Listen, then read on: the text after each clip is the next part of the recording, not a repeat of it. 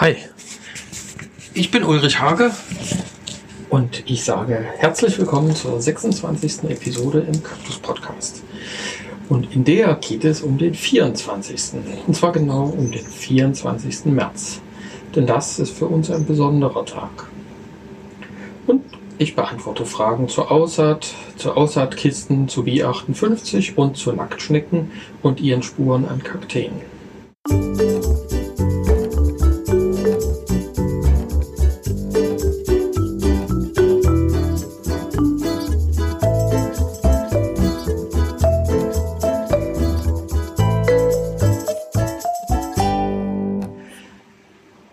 Schaue heute mal zurück in der Geschichte.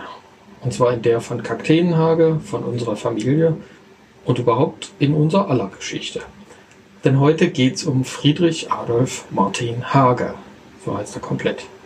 Und ich nehme dich mal mit in eine Zeit, die schon mehr als 200 Jahre her ist. Ich sitze übrigens, wenn du dich jetzt wunderst, dass das hier heute ein bisschen andere Geräusche sind, ich sitze heute im Gewächshaus und das, was du hier im Hintergrund hörst, ist zum einen die Heizung, die tatsächlich jetzt im April immer noch leise vor sich hin brummt. Außerdem schwirrt hier um mich gerade ein Rotschwänzchen rum, das hier gerade im Gewächshaus nistet und mir signalisieren will, dass ich hier nicht so einen Krach mache, weil die Kinder wahrscheinlich nach dem Sandbahn schon schlafen gegangen sind. Die Sonne ist nämlich schon untergegangen und es wird jetzt hier langsam kühl, deswegen ziehe ich hier mal durch. Und noch ein bisschen mehr Vorgeschichte, dass ich also erst zum 24.04., also einen Monat nach dem 24.03. hier lande. Also der 24.03. ist der Geburtstag von Friedrich Adolf Hage und zwar der 225. Das hat mit meiner Ankündigung aus der letzten Episode zu tun, denn im Moment ist wirklich richtig viel los in der Kakteengärtnerei in den letzten Tagen ohnehin, so kurz vor der Buga-Eröffnung. Und das ist also auch einer der Gründe, weswegen du dich im Moment auf längere Abstände zwischen den einzelnen Episoden hier im Cactus Podcast einstellen musst. Aber bei 225 Jahren kommt es ja auf den einen Monat dann auch nicht mehr an, denke ich. Ein besonderer Aus Aufhänger für mich war übrigens das Kalenderblatt im MDR Kultur. Das wurde Friedrich Adolf Hage gewidmet, stellvertretend für die Kakteen, die er nach Deutschland gebracht hat. Da hören wir jetzt mal ganz kurz rein. Dass er da steht, verdankt der Kaktus höchstwahrscheinlich Friedrich Adolf Hage, der anno 1814 nicht nur seinen Gesellenbrief als Gärtner bekommt, sondern vom sächsischen König Friedrich August höchst selbst noch einen Ratschlag. Hagen, bleiben Sie den Kakteen treu.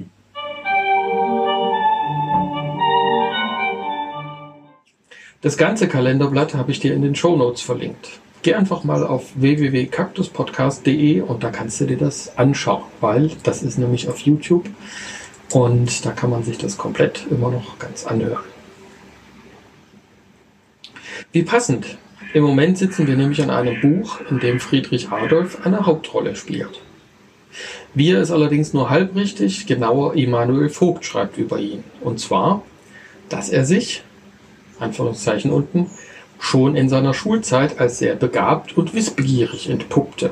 Anführungszeichen oben. Etwas genauer erzähle ich das aber nachher. Jetzt kommen aber erstmal noch mehr Zitate. Ich hoffe, ihr hört es. Vöglein sitzt jetzt hier gleich um die Ecke und schimpft. So, Zitat. Im Jahr 1822 gründete Friedrich Adolf Hage eine Gärtnerei, die bis heute als Kakteenhage in Liebhaber- und Fachkreisen weltbekannt ist. Der Firmengründer hatte zuvor von 1811 bis 1814 beim bekannten Dresdner Hofgärtner Johann Heinrich Seidel eine Gärtnerlehre absolviert. Die Gärtnerei von Friedrich Adolf Hage befasste sich zunächst mit der Pflanzenzucht und Produktion von Sämereien für Blumen und Gemüse Levkojen, Goldlack, Nelken, Astern und Balsaminen gehörten ebenfalls zum Sortiment, das zu seiner Zeit als bemerkenswert umfangreich galt. Der Samenhandel war beträchtlich. Sein besonderes Interesse galt jedoch den Kakteen und den anderen Sukkulenten, die er kommerziell vermehrte und breiten Interessenkreis zugänglich machte. In den 1840er Jahren wurde als Kuriosum ein Teil der Gärtnerei von der Trasse der Thüringer Eisenbahn durchschnitten, so dass bei durchfahrenden Zügen jedes Mal die Gartentore geschlossen und wieder geöffnet werden mussten. Schon lustig, was es damals gab. Also Hintergrund war, dass die Gärtnerei zu der Zeit in, also praktisch zwischen den beiden Erfurter Stadtmauern gelegen hat. Und dort wurde dann eben, wie gesagt, 1840er Jahre, ähm, als die Thüringer Eisenbahn gebaut wurde, wurde also dann ein Tor in, die, in den Festungswall gemacht, geschlagen. Und da fuhren dann die Eisenbahnen durch. Da Erfurt aber noch Festung war, musste also auch dieses Tor, also das Eisenbahntor, verschlossen sein. Und dann eben auch noch durch die Gärtnerei fahren, innen drin in der Festung. Ganz spannend. Und ich habe noch einen zweiten Auszug aus einer Zeitung von 1925. Welche Zeitung das ist, habe ich nicht rausfinden können. War nur ein Auszug. Und da wird geschrieben über Friedrich Adolf Hage Junior, Erfurt. Wenn man auf die ersten Anfänge des Erfurter Gartenbaus zurückgeht, so kommt man auf die, den Namen Christian Reichert und Friedrich Adolf Hage. Was ersterer für die Erfurter Kulturen im Allgemeinen war, das wurde Friedrich Adolf Hage für die geschäftsmäßige Handelsgärtnerei. Als erster gelernter Gärtner in Erfurt, der einem großzügig geleiteten Handelsunternehmen vorstand, knüpfte er die ersten Fäden, die er dann in seiner späteren Verbindung mit rastloser Tätigkeit über ganz Deutschland und Europa weit über das Meer hinaus spannte und damit den Grund zu dem gärtnerischen Weltruf der Stadt legte. In den Steigerwaldanlagen in der Nähe des Standbildes seines Freundes, Generalleutnant von Hedemann, ehrt ein Denkmal seine Verdienste. Nachdem Friedrich Adolf Hage in dem Hofgarten von Dresden die Gärtnerei erlernt hatte, gründete er im Jahr 1822 die noch heute unter dem Namen Friedrich Adolf Hage Junior bestehende Firma. Schon damals wurden umfangreiche überseeische Beziehungen gepflegt und großen Wert auf die Kultur ausländischer Gewächse gelegt. In einem seiner Glashäuser eröffnete die erste Victoria Regia jene wundervolle Wasserpflanze ihre 30 bis 40 Zentimeter großen purpurroten Kelche. Eine Spezialität der Firma war von Anfang an die Kultur der Kakteen und Sukkulenten. Und ist es bis zum heutigen Tage geblieben. Das sich ständig ausbreitende Unternehmen musste aus dem Inneren der Stadt in die Peripherie gelegt werden und wird jetzt vom Enkel des Gründers geleitet. Hages Kakteen sind in der ganzen Welt bekannt geworden. Viele Fürstlichkeiten und andere hochstehende Personen besuchten die interessante Gärtnerei und noch heute ist der Zustrom an Fremden des In- und Auslandes ganz erheblich. Als originelles Beispiel für die Bekanntheit der Firma sei eins erwähnt. Ein Brief aus Australien, der als Aufschrift lediglich die Worte Kakteenhage Europa trug. Er erreichte richtig seinen Bestimmungsort. Außer Kakteen waren es umfangreiche Kulturen auf allen gärtnerischen Gebieten, die der Firma ihren guten Ruf einbrachten. Der beliebte Haagsche Zwergblumenkohl, auch als Erfurter Zwergblumenkohl bekannt, wurde von Friedrich Adolf Hage junior in den Handel gebracht und wird noch heute als besondere Spezialität vertrieben. Auf allen größeren in- und ausländischen Gartenbauausstellungen war die Firma Hage vertreten und Hunderte von ersten Preisen geben ein Bild der Würdigung ihrer Leistungen. Soweit der Bericht über die Geschichte von Friedrich Adolf Hage. Aber springen wir nochmal weit zurück. Die Hages treten erstmals 18, 1685 in Erfurt in Erscheinung. Zu der Zeit schreiben sie sich noch mit einem H. Hage. Muss man eigentlich kürzer sprechen. Der Ursprung der Familie liegt aber nicht in Erfurt, sondern in Zwelzen. Das ist ein kleiner Ort, der heute zu Jena gehört. Die Hages in Zwelzen, die dort heute noch leben, schreiben sich übrigens bis heute noch mit einem A. Der erste Hage in Erfurt heißt Hans oder Michael Hage und ist Gärtner, wie so viele seiner Nachfahren auch. Und wenn ich also links und rechts von unserer Hagelinie schaue, also meiner Familie und dem Ursprung, gab es dort eine ganze Reihe sehr erfolgreicher Gärtnereien. Unter, einem, unter anderem eine der größten und bedeutendsten in Europa. Ich müsste jetzt scharf überlegen, ob es noch eine Ausnahme gibt. Aber soweit ich weiß, haben die meisten Hages bis heute als Gärtner ihre Karriere gemacht. Einige sind damit übrigens ziemlich durch die Decke gegangen, aber das ist nochmal eine andere Story, die erzähle ich heute nicht, sonst wird es zu lang. Schauen wir jetzt nochmal nach Friedrich Adolf Hage und seiner Schulzeit. Wie war das jetzt mit dem Schüler Friedrich Adolf? Dazu gibt es nämlich auch eine Überlieferung. Friedrich Adolf Hage war ein hervorragender Schüler. Sein Abschluss der mittleren Reife am Gymnasium hielt also über lange Jahre den Schulrekord. Ich weiß gar nicht, gibt es heute sowas noch? Wegen DSGVO und so? Also, ich weiß, ich glaube, mein Sohn, der hing auch mal so an seiner besten Liste. Aber ich glaube, das ist heute gar nicht mehr zulässig. Ja, aber eben was ganz Außergewöhnliches muss auf jeden Fall die Abschlussrede, also seine Abschlussrede am Gymnasium gewesen sein, den er also für seinen Jahrgang, die er für seinen Jahrgang gehalten hat. Die muss also so viel Eindruck hinterlassen haben. Die Pauker haben sie nämlich im, Staat, im Schularchiv äh, mit einer besonderen Erwähnung äh, aufgeschrieben. Das ist also heute noch nachzulesen. Und diese Schulbildung war, kann man glaube ich so sagen, irgendwie der Grundstein für das Leben auf diesem Niveau. Denn so ging es dann weiter. Die nächste Station war die Ausbildung am Königlich Sächsischen Hof in Dresden. Hofgärtner Seidel der ist übrigens auch mit so einer faszinierenden Gärtnerdynastie gesegnet, also aus der stammt er. Der war sein Lehrmeister. Und dort trug sich die Geschichte mit der Königin der Nacht zu.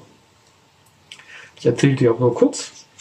Hage zeigte sich als Gärtner sehr anstellig und durfte deswegen auch die Pflege der heiligen Kakteen übernehmen. Kakteen waren damals also noch sehr selten. Also wir schreiben das Jahr 1811, da beginnt er also seine Ausbildung in Dresden. Und die Kakteen waren also sehr wertvoll und die wurden natürlich auch entsprechend gehütet. Und dann gab es dann noch das Sommerfest, das geplant war. Und zu diesem Sommerfest sollte also die Königin der Nacht für Fachleute Selenizerius grandiflorus oder damals noch Cactus grandiflorus zu diesem Termin sollte die also blühen. Die Königin der Nacht, 1, 2, 3, die Königin der Nacht ist ein rankender Kaktus, der in seiner Heimat in Bäumen wächst und nur nachts blüht. Und zwar mit riesigen weißen Blüten, die meist nach Schokolade und Vanille duften. Blöd war jetzt für Friedrich Adolf nur, die Pflanze, die er da zur Blüte bringen sollte, die sah verdammt jämmerlich aus. Denn der letzte Winter hat er also ordentlich äh, ins Kontor gehauen. Und es war also kaum noch Leben in den Trieben. Und Friedrich Adolf stand jetzt vor der kaum lösbaren Aufgabe, die Pflanze also bis zum Sommer wieder zum Leben zu erwecken. Wie er das gemacht hat, zumal als, Lehr als Lehrling, das wissen wir heute nicht, das ist also nicht überliefert, sehr wohl aber, dass ihm das Wunder gelungen ist. Da zolle ich ihm also heute immer noch höchsten Respekt. Er hat es also geschafft, dass die Königin pünktlich zum Sommerfest geblüht hat. Und, so geht die Überlieferung weiter, dass er zum Abschied nach seiner Ausbildung einen Steckling der Königin der Nacht mit nach Erfurt mitbringen durfte.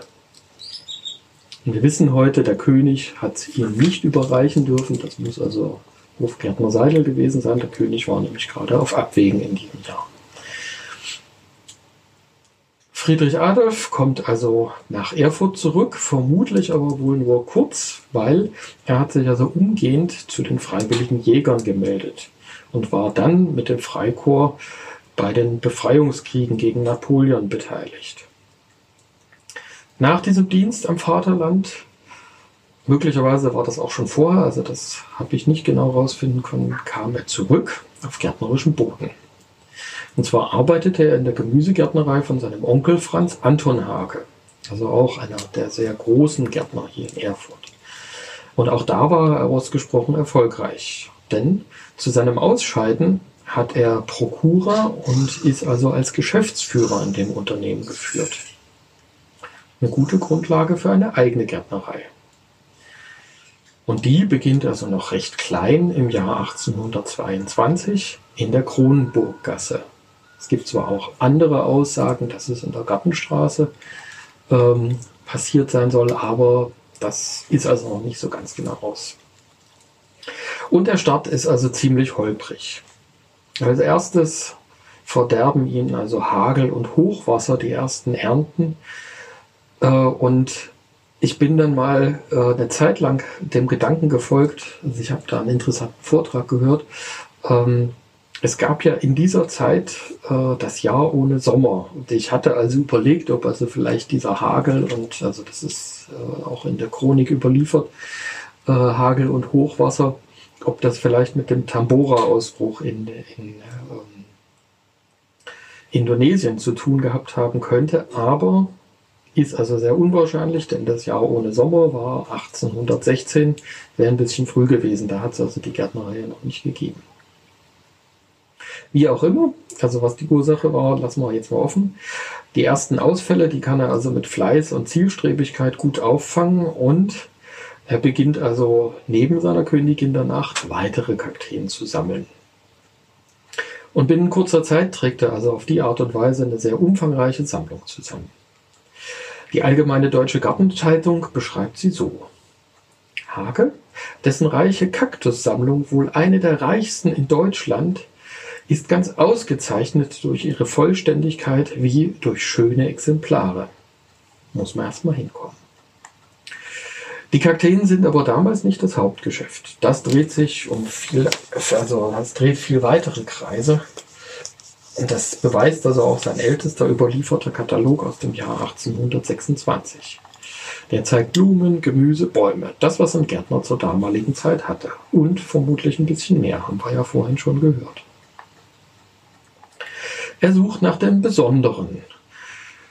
So wird also Immanuel Vogt in seinem Buch beschreiben, wie Friedrich Adolf Hage zusammen mit seinem Onkel Franz Anton über lange Jahre mit der Züchtung des Blumenkohls beschäftigt ist. Der Blumenkohl, ähm, soweit darf ich glaube ich schon verraten, ähm, den hat Christian Reichert äh, aus Zypern nach Deutschland gebracht. Damals noch illegal, das war, stand schwer unter Strafe. Und ähm, der zyprische Blumenkohl, der war aber für den Anbau hier irgendwie nicht so wirklich gut geeignet. Und deswegen haben sie also angefangen und haben also gezüchtet und das ging wirklich über Jahrzehnte, bis dann also tatsächlich ein kompakt wachsender, schmackhafter und kleinbleibender Blumenkohl daraus entstanden ist. Und der Hagsche Erfurter Zwerg, das ist tatsächlich der Vorläufer der meisten heutigen Blumenkohlsorten. Und man kann ihn tatsächlich immer noch kaufen heute. Das finde ich also auch total spannend. Und es gibt noch mehr Pflanzen, die an Friedrich Adolf Hage erinnern. Zum Beispiel Zinnia hageana oder Gomphrena hageana, der Kugelamaranth. Oder, kennen die Kakteenleute natürlich, Mammillaria hageana. Ganz witzig ist, es gibt sogar eine Hage-Kiefer. Oder zumindest gab es sie kurz. Heute heißt dieser ziemlich seltene Baum Pinus Montezumae, also nach dem mexikanischen Gott Montezuma benannt. Und wir hatten tatsächlich ein Exemplar in unserer Gärtnerei vor dem Haus stehen und ich bin da als Kind also noch herrlich drauf rumgeklettert. Das war echt genial. Ist aber leider nicht mehr da. Ich muss mal gucken, dass ich sowas nochmal rankriege. So, und bevor wir jetzt weiter gucken, kümmern wir uns erstmal jetzt um das Thema Frag den Kaktusgärtner. Und da geht es wie angekündigt um Aussaatkisten, Wollläuse und Nacktschnecken. Und da habe ich eine Frage bekommen von Dieter Pene über YouTube. Der möchte wissen, was passiert denn mit den Aussaatkisten? Also wir erinnern uns, das Thema Aussaat hatten wir ja kurz, kürzlich erst. Was passiert mit den Aussaatkisten in den nächsten Tagen und Wochen nach der Aussaat? Muss sich die Oberfläche feucht halten? Wie sollten die Temperaturen sein? Und was machen wir nach den drei bis vier Wochen nach der Aussaat? Sollte man die Aussaat generell nicht abdecken oder geht das auch mit einer Plastikhaube eines Anzuchthauses? Die Antwort darauf ist relativ simpel.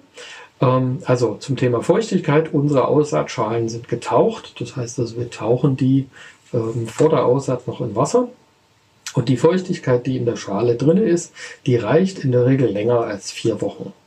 Wir kontrollieren aber schon vorher, das heißt, wenn also da was trocken werden sollte, dann gießen wir auch nach. Also das sollte man auf jeden Fall machen. Die sollen also nicht austrocknen. Zumindest also die ersten zwei Monate wäre ich vorsichtig damit. Ähm, und wir haben dazu also ein spezielles Gießrohr mit einer besonders feinen Brause oder auch ein Gießrohr mit einer Nebeldüse vorne dran. Das heißt also, wir sorgen immer dafür, dass also da eine gleichmäßige Feuchtigkeit gegeben ist. Temperatur ist relativ simpel. Also wir sagen, alles was so zwischen 20 und 25 Grad ist, ist gut. Es sollte jetzt nicht exorbitant nach oben gehen. Das heißt also bei 30 Grad können also die Aussaaten Schaden nehmen. Und alles, was unter 20 Grad ist, ist auch nicht günstig. Also da stagniert im Mindesten das Wachstum der Sämlinge. Kann aber auch sein, dass die also dann das komplett einsteigen. Abdecken oder nicht, das ist eine ganz praktische Frage. Wenn ich zu Hause einen Raum mit verhältnismäßig hoher Luftfeuchtigkeit habe, dann muss ich nicht abdecken. Also so wie bei uns im Gewächshaus, im Außerhalbgewächshaus, da müssen wir nicht abdecken, weil also einfach das gesamte Gewächshaus einfach sehr feucht ist. In der Regel haben wir das zu Hause aber nicht, deswegen ist also eine Plastikhaube immer eine sehr gute Idee, weil darunter bleibt es feucht. Aber Vorsicht, also das eine, wenn die Sonne scheint, dann kann es darunter richtig schnell, richtig heiß werden. Deswegen muss man immer dran denken, auch ordentlich zu lüften. Und das zweite, also auch das ist ein Grund fürs Lüften. Man sollte hin und wieder mal nachschauen, ob da nicht sich irgendwelche Schimmel oder anderen Pilze ausbreiten und also den jungen, empfindlichen Sämlingen vielleicht den Gar ausmachen. Also immer mal drunter gucken. So, und der zweite Ersatz, das sind gleich mehrere Fragen, das kommt von Harald Kasper via Facebook. Und er schreibt, Hallo, ich habe etwas Probleme mit Wollläusen und das Bi 58 wirkt offenbar nicht mehr so gut wie einst. Hast du etwas anderes? Super Thema, freue ich mich.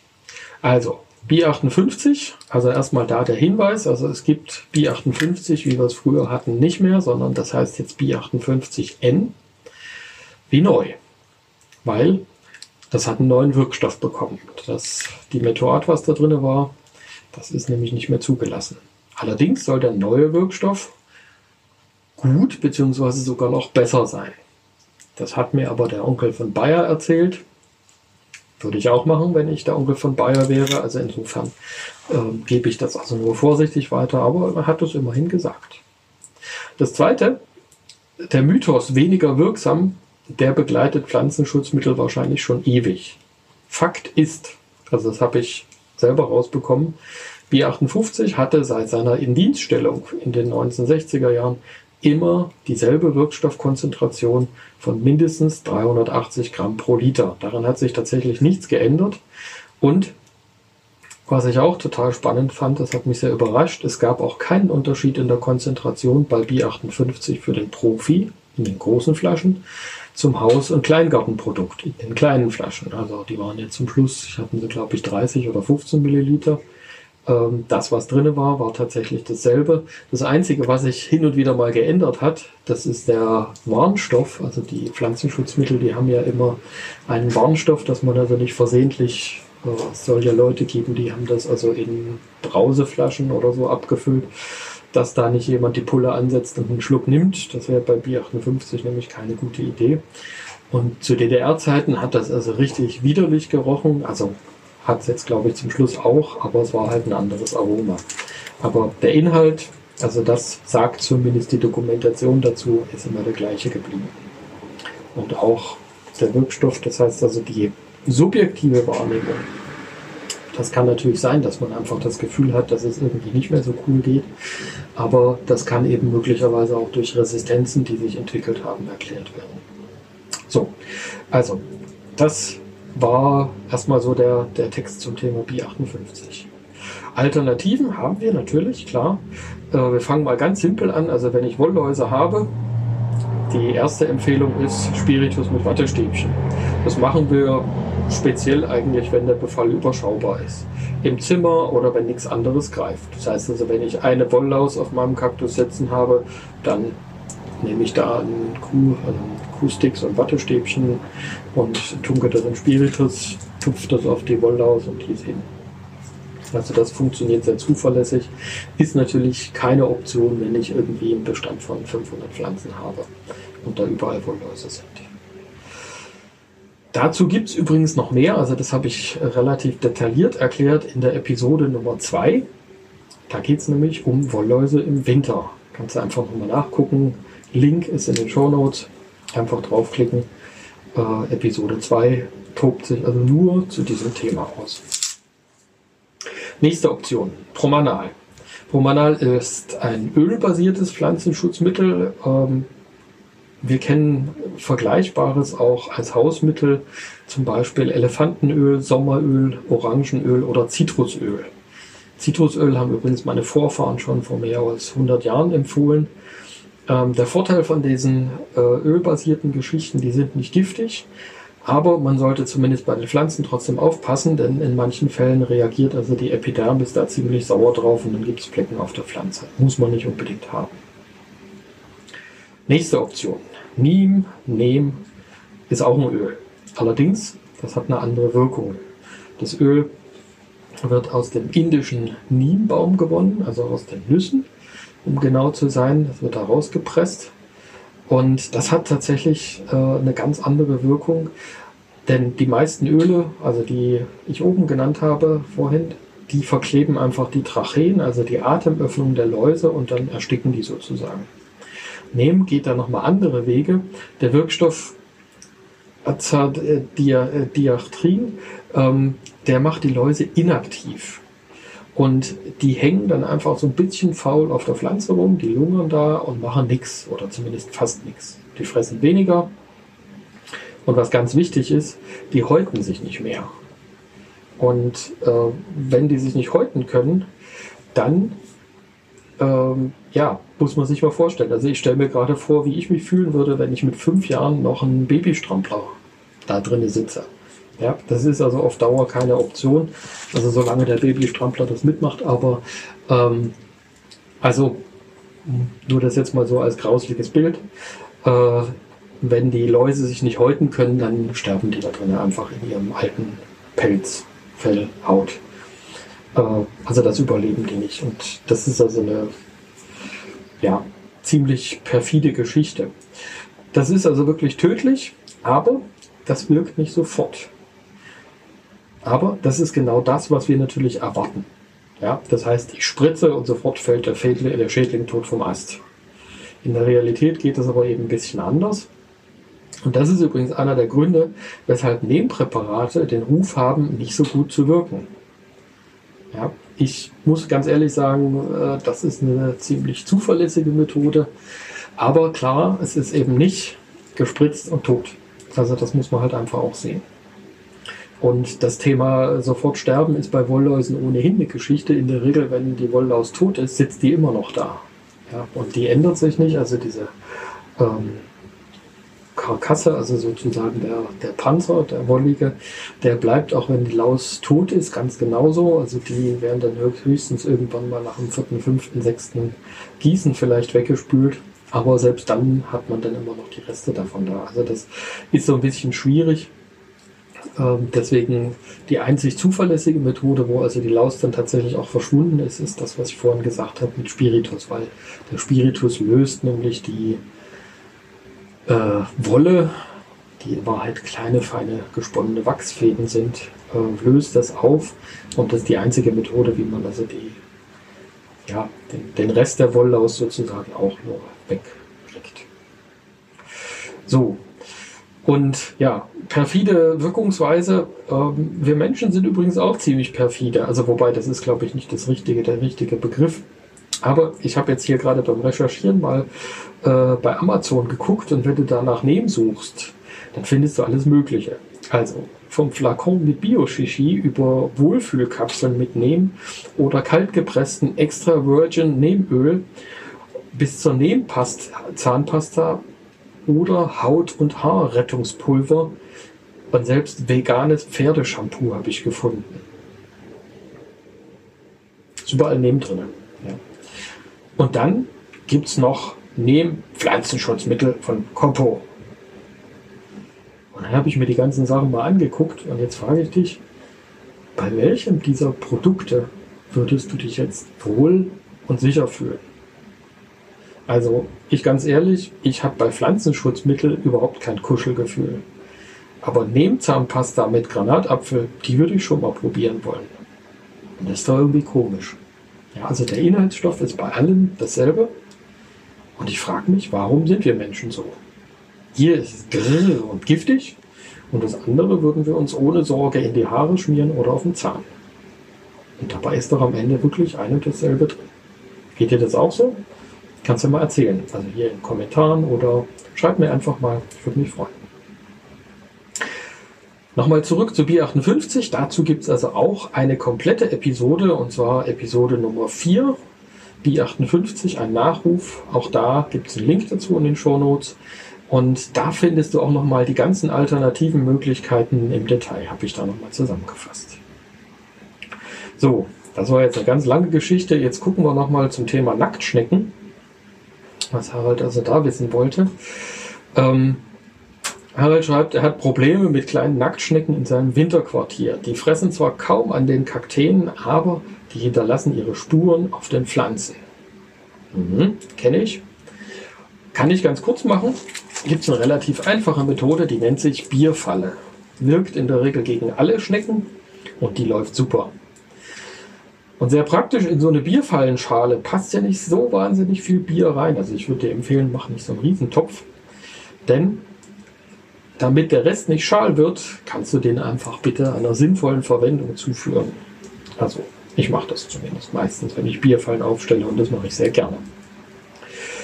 Ähm, und das Thema mit den Spuren, also ja, es kommt vor, dass äh, Schnecken auch am Kaktus fressen.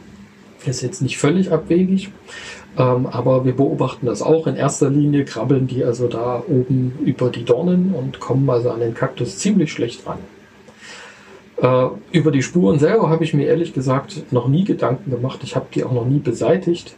Ähm, das, was mich tatsächlich viel mehr beschäftigt, ist immer die Frage, ob das über, den, über die Dornen krabbeln die Schnecke vielleicht am Fuß kitzelt. Und die Spuren, also die sind bei uns beim Gießen immer verschwunden. Ähm, bin ich aber auch jetzt nicht hundertprozentig sicher, ob die nicht vielleicht doch ein paar Mal Gießen auch aushalten und wer die also sofort weghaben will. Ähm, ja, aber ich glaube, Wasser ist da wahrscheinlich die, die beste Methode, einfach mit einer feinen Bürste oder so. Da geht das, glaube ich, relativ easy. So, und dann, ja, aus aktuellem Anlass, äh, Einschläge und so. Wir hatten jetzt einen Fall in der Familie und das Thema, jetzt ging es um Geburt und Tod. Und das liegt ja manchmal relativ nah beieinander, Freud und Leid. Und ich bin im Moment ziemlich traurig, weil ich habe heute erfahren, dass Günther Andersson äh, jetzt vor kurzem gestorben ist. Günther Andersson, viele kennen ihn wahrscheinlich als Chef vom Palmengarten in Frankfurt. Der war oft äh, auch in unserer Gärtnerei zu Besuch. Mhm, auch ein ziemlicher Kakteenkenner. Also äh, ich weiß, dass er also mit meinem Großvater, den hat er immer mal besucht. Und ja, der ist nicht mehr unter uns. Und ein paar Tage vorher habe ich also auch erfahren, dass mein Kaktusgärtner-Kollege Albert Platt gegangen ist. Und ganz viele von euch kennen bestimmt seine Gärtnerei in Jesendorf. Ähm, das war für viele Kakteen und vor allem auch für Sukkulentenfreunde Freunde bestimmt ein Eldorado. Was, was ich immer bewundert habe an ihm, das sind also seine liebevollen, selbstbezogenen Pflanzen gewesen. Also das war immer sehr beeindruckend. Und ganz ehrlich, ich habe mich ganz oft gefragt, wie er das alles auf die Reihe kriegt. Aber ich gehe mal davon aus, dass seine Frau Johanna und auch bestimmt viele Freunde in seiner Umgebung äh, ihm da eine Unterstützung gewesen sind. Wir hüpfen da jetzt einfach mal rüber wieder. Also, Friedrich Adolf ähm, hat jetzt seine Gärtnerei begonnen und er musste aber in seinem relativ jungen Berufsleben verhältnismäßig häufig umziehen. Also er ist mehrfach mit der ganzen Gärtnerei samt allen Pflanzen umgezogen. Und eine der Adressen war, also wie erwähnt vorhin schon, die Gartenstraße. Und möglicherweise war das also auch dort oder zumindest in der Nähe, wo also der 1756 gegründete Botanische Garten von Erfurt sein Domizil hatte. Und das ist tatsächlich spannend, weil also ähm, das war mir gar nicht bewusst. dass Erfurt also einen botanischen Garten hatte, noch bevor London, also die Royal Botanic Gardens Kew äh, oder auch Kew Gardens, äh, die ja sicherlich heute jeder Pflanzenkenner irgendwie kennt, die sind also erst einige Jahre später gegründet worden. Ja, kleiner Exkurs dahin. Das Sortiment von Friedrich Adolf und seiner Pflanzensammlung, das wurde immer mehr, immer umfangreicher und ähm, beides wurde auch immer bekannter und das hatte Folgen. Wieder ein Zitat. Hages berühmten Pflanzensammlungen waren das Ziel prominenter Botaniker und Pflanzenfreunde aus der ganzen Welt. Zum Beispiel der durch seine große Sukkulentensammlung und Werke bekannte Fürst Salm Reiferscheid Dück, Johann Wolfgang von Goethe, Wilhelm von Humboldt, Franz Liszt, Prinz Wilhelm von Preußen, Großherzog Karl August von Weimar und andere. Und wenn du jetzt den Großherzog Karl August von Sachsen-Weimar-Eisenach nicht kennen solltest, seine Mutter war Anna Amalia von Braunschweig-Wolfenbüttel und die stiftete die nach ihr benannte Anna-Amalia-Bibliothek in Weimar, die vor einigen Jahren brannte und inzwischen wieder liebevoll hergestellt worden ist.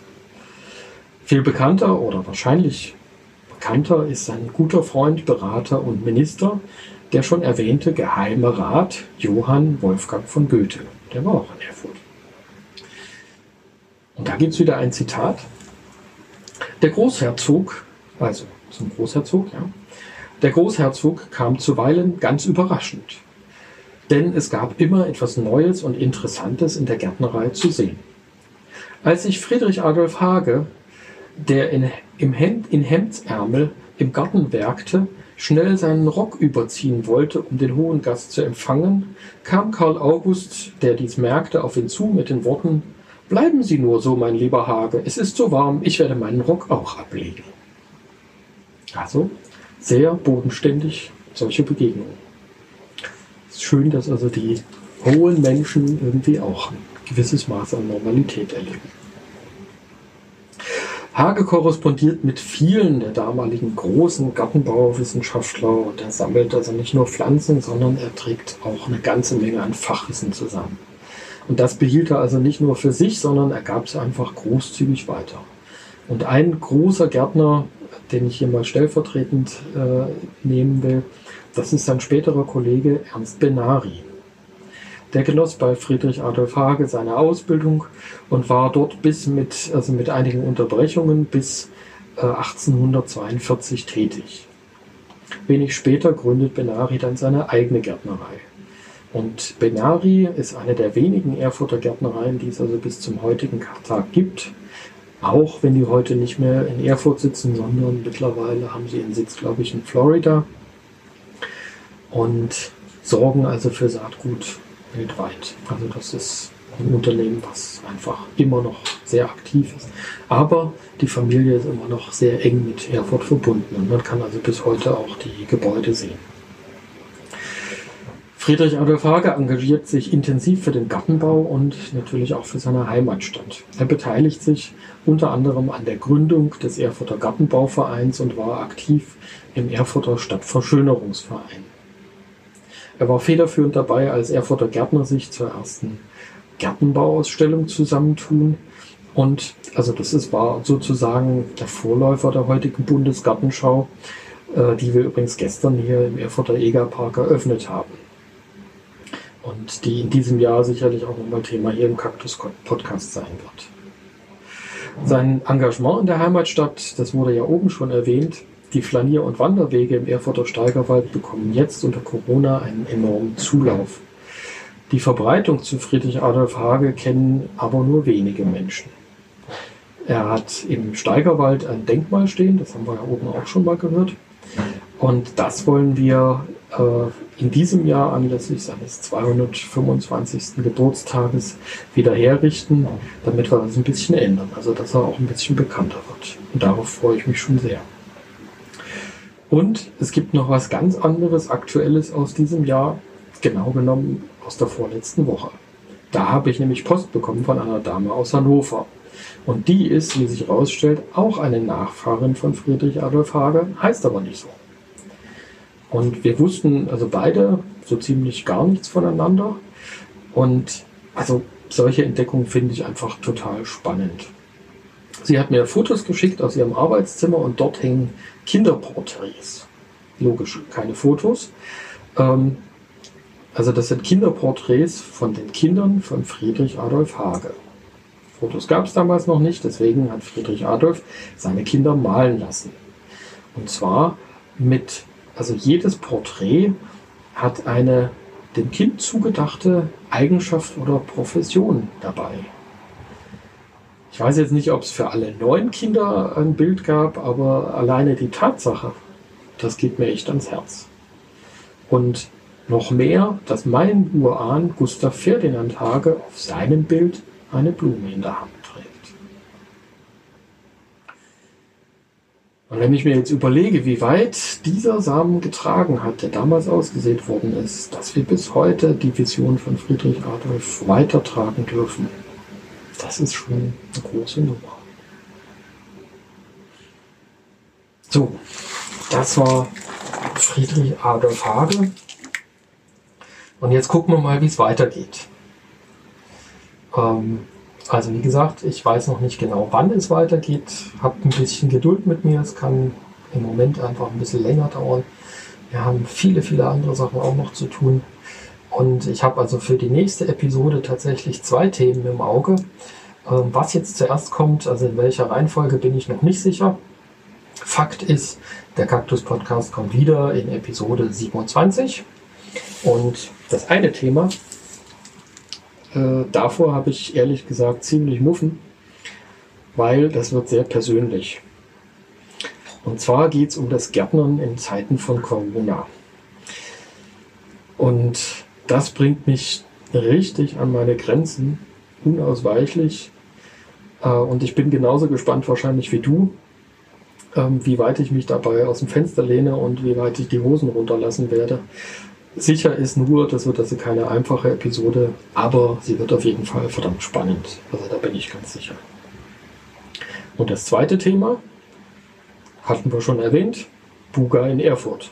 Und auch da gibt es eine ganze Menge zu erzählen, was sich so hinter den Kulissen ereignet hat.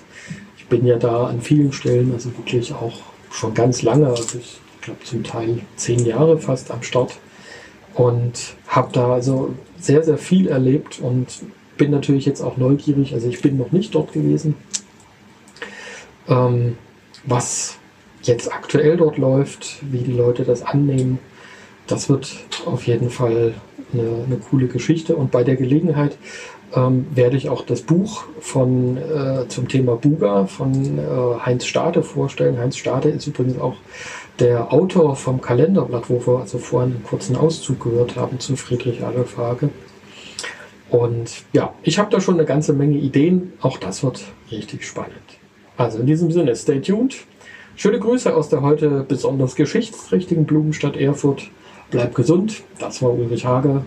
Bis dahin, alles Gute. Mach's gut. Ciao.